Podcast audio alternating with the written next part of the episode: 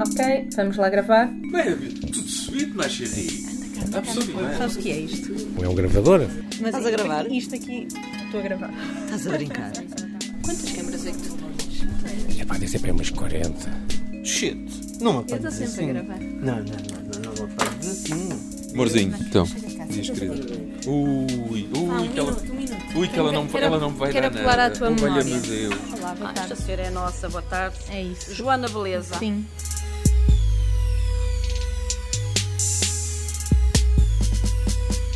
Olá, eu sou a Joana Beleza e este é o F5, um podcast sobre as marcas que as notícias deixam nos jornalistas.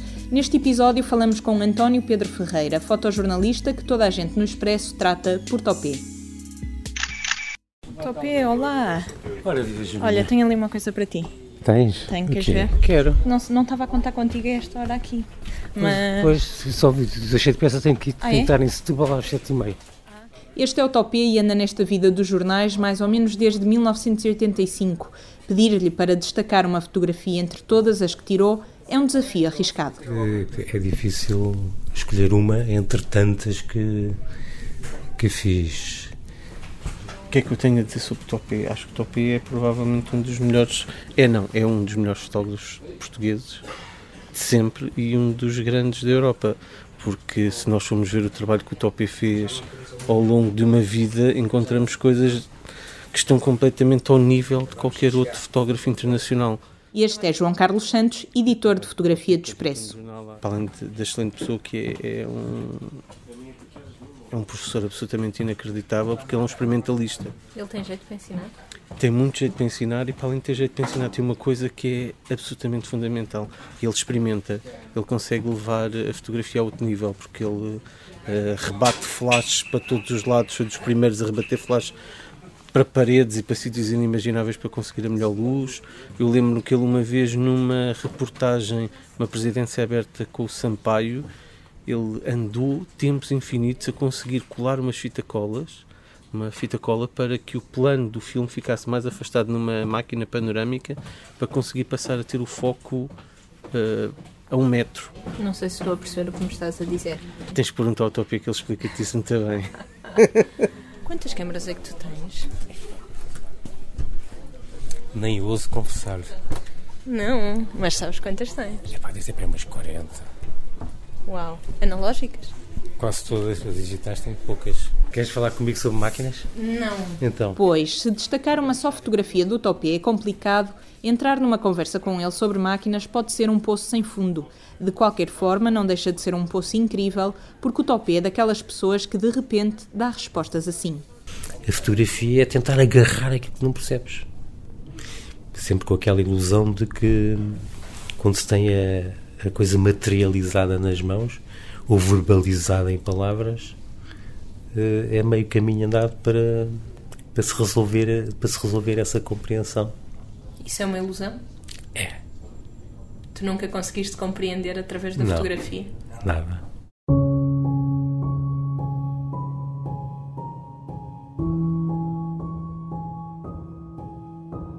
O fotógrafo emociona-se. Completamente. Eu, eu emociono. Não consegues, não consegues ficar atrás da, da câmara da lente Eu lembro que uma vez, passar. eu lembro que uma vez não consegui tirar uma fotografia, ou melhor, de- carregava no botão, mas não conseguia tirar fotografias porque estava a chorar ao mesmo tempo.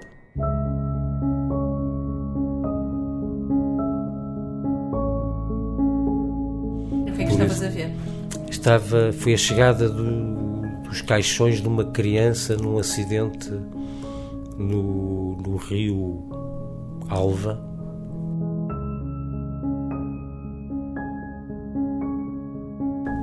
As crianças tinham 4 anos e eu tinha um filho com 4 anos. Quer dizer, eu, eu, no fundo via as crianças eh, e pensava que podia ter- sido o meu filho. Conseguiste tirar alguma fotografia? Consegui, tirei, tirei várias, mas eh, naquela emoção da chegada, eh, eu nunca até tive. Eu tive que sair da igreja porque não conseguia, não conseguia aguentar o que estava a ver. A professora tropeçou numa pedra, caiu e arrastou cinco crianças. A corrente do rio Alva matou-as. A professora e as crianças tinham entre 3 e 4 anos de idade. Um passeio no campo que acabou em tragédia na aldeia de Meda de Mouros, próximo de Tábua. Esta foi a abertura do Jornal da Noite da SIC de 17 de junho de 93. Para o local foi enviada a repórter Fernanda de Oliveira Ribeiro. A tragédia ocorreu ao fim da manhã em Meda de Mouros, no Rio Alva. Uma educadora de infância e auxiliar faziam uma visita de estudo com sete crianças da classe porque eram responsáveis. Cinco delas e a educadora morreram. 24 anos depois, encontrei-me com a Fernanda na SIC para vermos a peça de 93. Isto foi uma tragédia tremenda. Custou-me imenso, isso eu lembro, mas tenho a certeza absoluta que depois de eu ter sido mãe, ter-me custado muito mais. Não. Ainda não eras mãe nessa altura? Não, eu fui mãe com a tua idade. Achas que faz a diferença ter filhos, não ter? Ah, não. faz. Tudo, tudo o que diga respeito a crianças passa a fazer-te imensa impressão. O alerta foi dado perto do meio-dia. Seis corporações de bombeiros, a população e os mergulhadores de Coimbra fizeram-se ao rio e foram descobrindo os corpos. Eu acho que cheguei perto, tenho uma vaga ideia de ter chegado perto da hora do almoço. A primeira imagem que eu tenho é, é do rio, de termos ido logo ver água, ver o rio, ir ali para, para a margem do rio. E depois à tarde fomos para a escola e fomos para a vila falar com as pessoas. Soubemos do acidente e enfiámos-nos no, no jipe do Fernando Gaspar e fomos di, direitos para lá. Na altura, os enviados do Expresso, o Topé e o Gaspar, ficaram quase uma semana em Meda de Mouros. Acompanharam o resgate dos corpos, o velório, o funeral e os primeiros dias após a tragédia na pequena localidade. Lembro, lembro. Atualmente, Fernando Gaspar já não trabalha no Expresso. Foi repórter até 2003, altura em que se reformou. Fui ter com ele ao centro de Lisboa e levei-lhe as duas reportagens que ele assinou sobre o acidente no Rio Alva.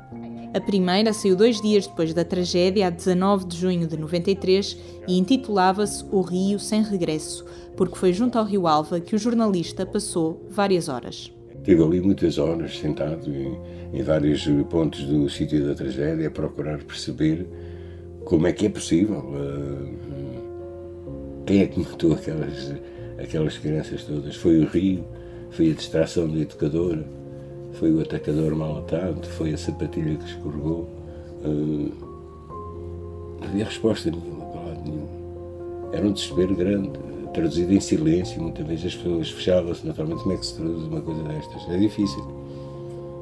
Quer para um fotógrafo, julgo eu, fotografar, não é? Uma, quer para um repórter de escrita, digamos, pá, porque também é difícil encontrar palavras que possam equivaler-se a um um vazio tão grande.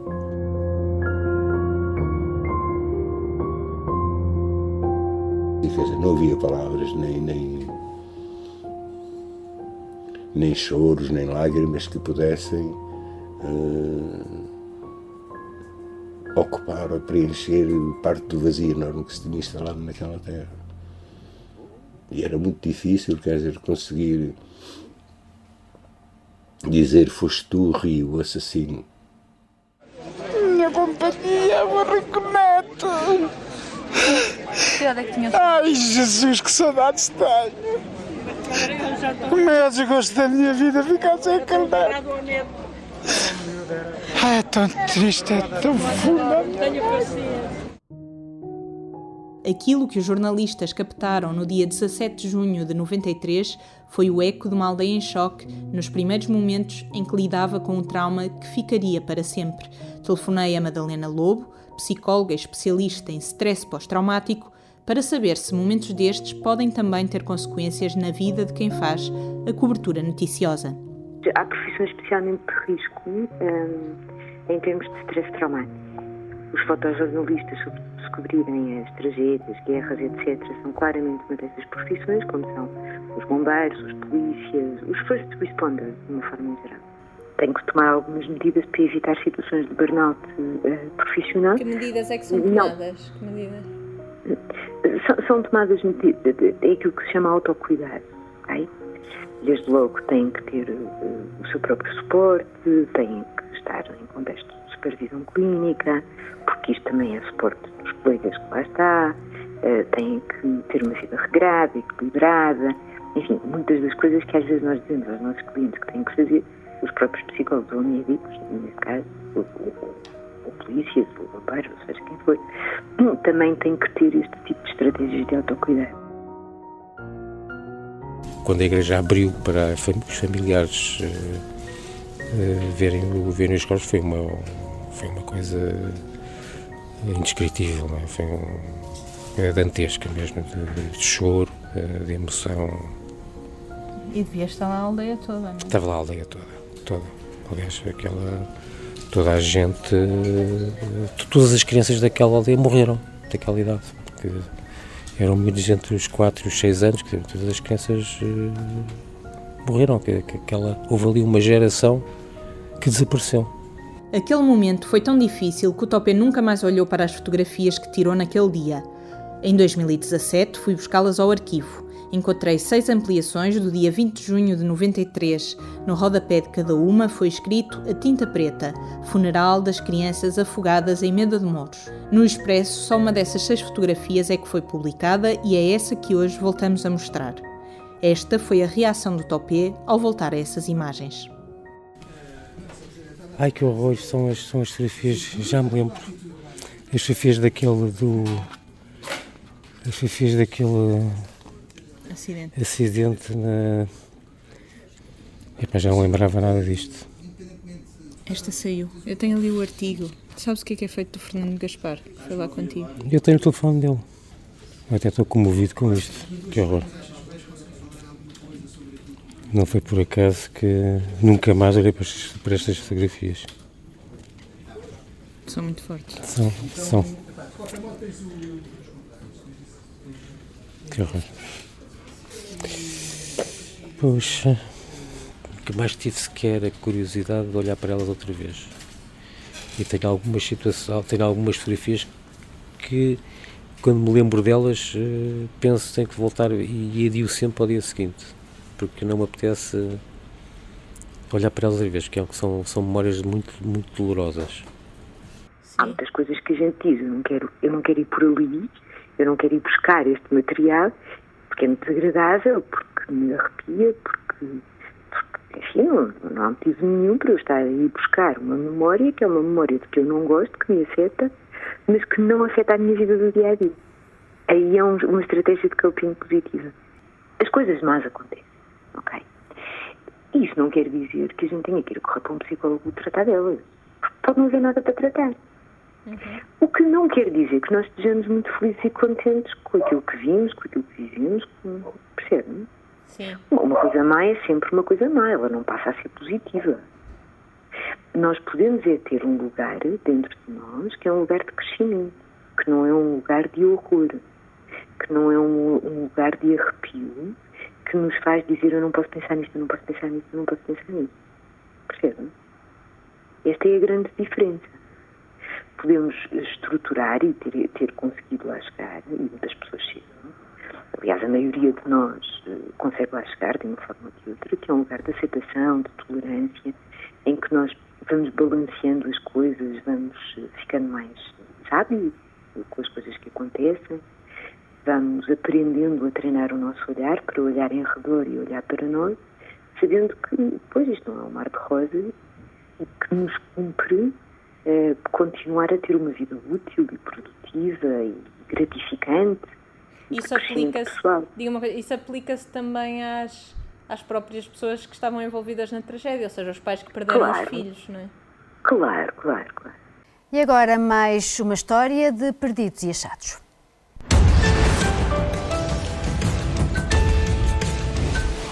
Há 14 anos, cinco crianças e uma professora morreram afogados durante um passeio pelo rio Alva. Eram de Meda de Mouros, uma aldeia do Conselho de Tábua que ficou, assim de repente, quase sem crianças. No Perdidos e Achados, vamos tentar perceber como é que a aldeia fechou as feridas do passado. Encontrei este Perdidos e Achados numa pesquisa online. O repórter que assina a peça é Carlos Rico. Dez anos depois da reportagem, liguei-lhe. Boa tarde. Estou a falar com o Carlos Rico. Sim, viva, viva, tudo olá, bem, Joana? Olá, Sim. olá. Nós não nos conhecemos pessoalmente, Carlos. Pois não. Mas eu fiz uma pesquisa, uma pesquisa na internet e encontrei um Perdidos e Achados feito pelo Carlos em 2007. Hum. Não sei se se lembra. Eu, mas tu falaste do Rio Ave. Rio Alva.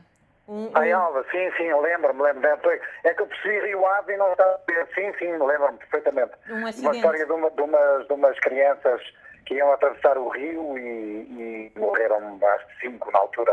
Iam Exatamente. acompanhadas por uma professora. Sim, sim, tenho memória disso. Das cinco famílias que perderam crianças no acidente, três continuam em Meda de Mouros. O tempo abrandou a dor, mas nada voltou a ser como antes. Eu também te queria perguntar se tu, quando foste lá à aldeia, sentiste que ainda era uma coisa muito forte. Ah, sim, sim, sim, isso sim. Isso sim. E, Aquilo é uma coisa pá, que, que me, me continuava ali a mexer, porque é um meio muito pequeno, sabes? Pá, depois é um meio muito pequeno, toda a gente conhecia as crianças, ou os pais das crianças. Pá, depois estamos a falar de crianças, não é? o fator criança, o facto de serem as vítimas serem crianças é mais, é mais forte? Ah, Olha, é, é tentador dizer que sim, não é? Porque nós adultos estamos programados para, para a proteção de crianças e, portanto, a injustiça com crianças diz-nos muito mais do que a injustiça com os seres humanos. Mas isto, estou a falar de uma macro tendência geral, não é? para a qual Sim. nós estamos biologicamente preparados, a proteção dos seres indecisos, é? Agora, de uma forma, nós temos sempre que pensar que estas coisas são todas elas muito particulares e muito individualizadas. Como disse no outro dia, eu tinha uma, tinha uma criança exatamente com esta idade. E isto, isto como particularmente, não é? porque podia, podia ser o meu filho. É? Eu agora olho para estas fotografias e, e mas não havia maneira de não havia maneira de esconder as caras, quer dizer, não, não a fotografia, no fundo, a, a que foi publicada foi a fotografia mais expressiva, mas menos chocante, porque o- a cara da, da criança quase não se vê. É uma fotografia quase hum, com alguma contenção.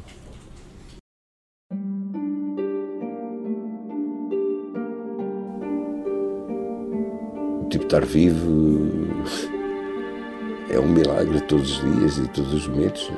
Quer dizer, uma pessoa não se apercebe disso, mas é assim. E, portanto, eh, eu acho que numa cena de dor há que respeitar a dor. E numa cena de desafio há que viver desafios. E numa cena de. eh, Portanto. eh, acho que os limites não cabem propriamente em códigos. É que nós não temos o som, é? nestas imagens não se vê o som, não é? porque é, estás numa igreja com toda a gente a chorar, é uma, coisa horrível. Essa fundo era como, fosse uma guerra, não é? Como é que é? E às tantas decidi, eu não consigo continuar, não, não consigo, porque isto é demasiado doloroso para e, e fui, e fui para a rua, estava um sol, estava um dia magnífico, é? estava um dia lindo de sol.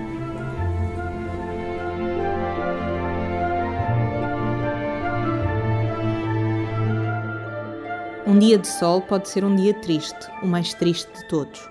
As fotografias que hoje estão guardadas no arquivo do Expresso mostram cinco crianças mortas e muitos adultos prostrados nos caixões, adultos de cara distorcida pela dor.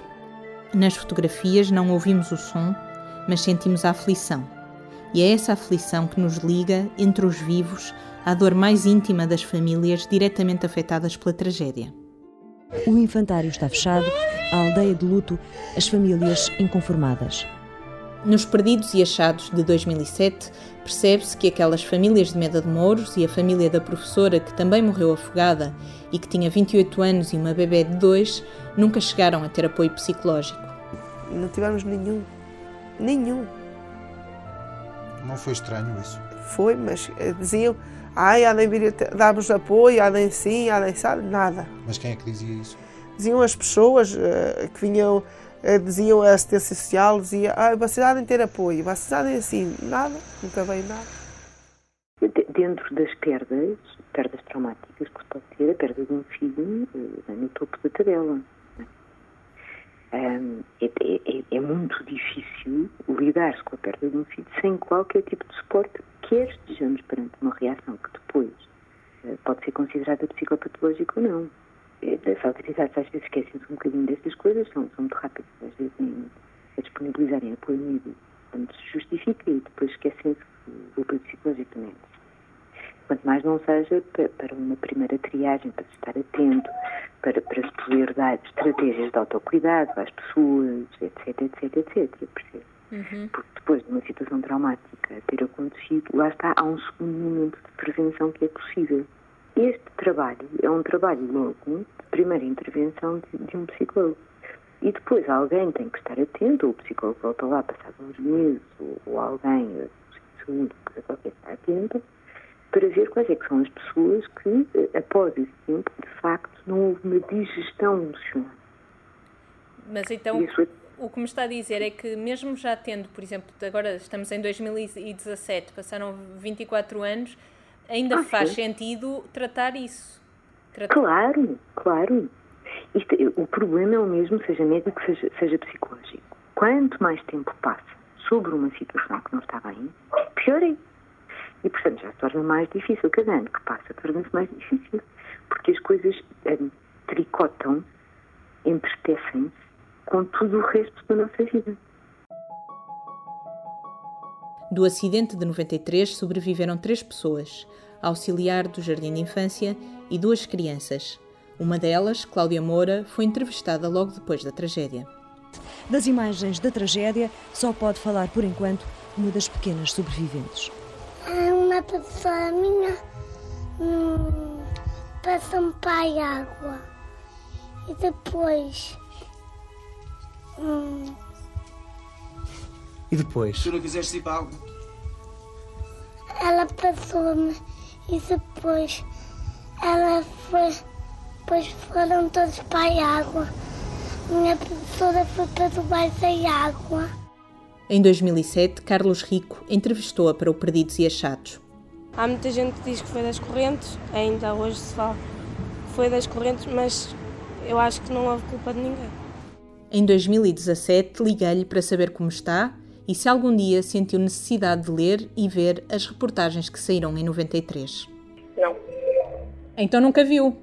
Nunca vi, não. Eu, eu, na altura, quando fizeram a reportagem em 2007, Sim. e nessa altura voltei a ver a reportagem, mas de 93 não, não tenho não tenho ideias, só aquilo que passou mesmo na reportagem. Um, mas então nunca procurou nenhum jornais da altura? A minha irmã está aqui está a dizer que nós temos lá recortes de jornal, mas eu nunca tive curiosidade de ir vê-los. Uh, mas diga uma coisa, porque nunca sentiu necessidade ou nunca quis ver? Nunca quis, nunca pensou nisso? Uh, nunca senti necessidade, é, é por aí. Hoje, Cláudia trabalha na área da saúde e segurança ambiental e talvez isso não seja um acaso. Ao telefone disse-me que aprendeu a nadar por causa daquele acidente. Não tem medo da água, nem evita o rio Alva nós uh, sempre fomos ligados na aldeia em Medadões passa ao rio. E nós sempre fomos ligados ao rio e mesmo após o acidente nunca deixei de ir ao rio. E se calhar é uma das coisas que faz querer uh, aprender a nadar ou, ou pelo menos não ter medo da água, se calhar foi mesmo um acidente. Todos os anos, Cláudia vai ao cemitério ver a campa das crianças que perderam a vida na tragédia. Sente necessidade de lá ir, assim como a mãe da professora que morreu no acidente também já lá foi. Depois do, agora estou-me a recordar, depois Em 2007, depois da emissão do Perdidos e Achados, aquela mãe órfã de filha procurou Cláudia, a menina que terá sido uma das últimas pessoas a ter contacto com a sua filha em vida. Eu estava a estudar em Coimbra e a mãe da, da educadora Sim. Eh, arranjou maneira de entrar em contato comigo e passei um bocadinho de tempo com ela em Coimbra. O que é que ela lhe disse? Uh, já não me recordo vagamente. Disse que gostava de me conhecer, por isso é que fez questão de, de, de marcarmos esse encontro. Disse que, que já tinha vindo ao cemitério Ameda de Mouros e ver as campas dos meninos Falou-me da neta, lembro-me que falou da neta, mas já não me lembro o que é que falou uh, dela. Nem ficou com o contacto dela? Da, não. E basicamente foi isso, também já não me recordo muito bem. Em Meda de Mouros nunca se encontrou uma explicação para o acidente e hoje já não existe jardim de infância. Em 93, a aldeia tinha bem mais de 200 habitantes, hoje tem entre 170 a 180. Cláudia já não vive em Meda de Mouros, mas visita com frequência a localidade para estar com os pais. Foi ali que tudo começou e é ali que ela quer acabar. Eu já pedi, se quando morrer, quero ser cremada e ser lançada ao rio. Já que não foi dessa vez, quero lá ficar. Se, se não foi nesse dia, pronto, pode ser noutro. Fico lá.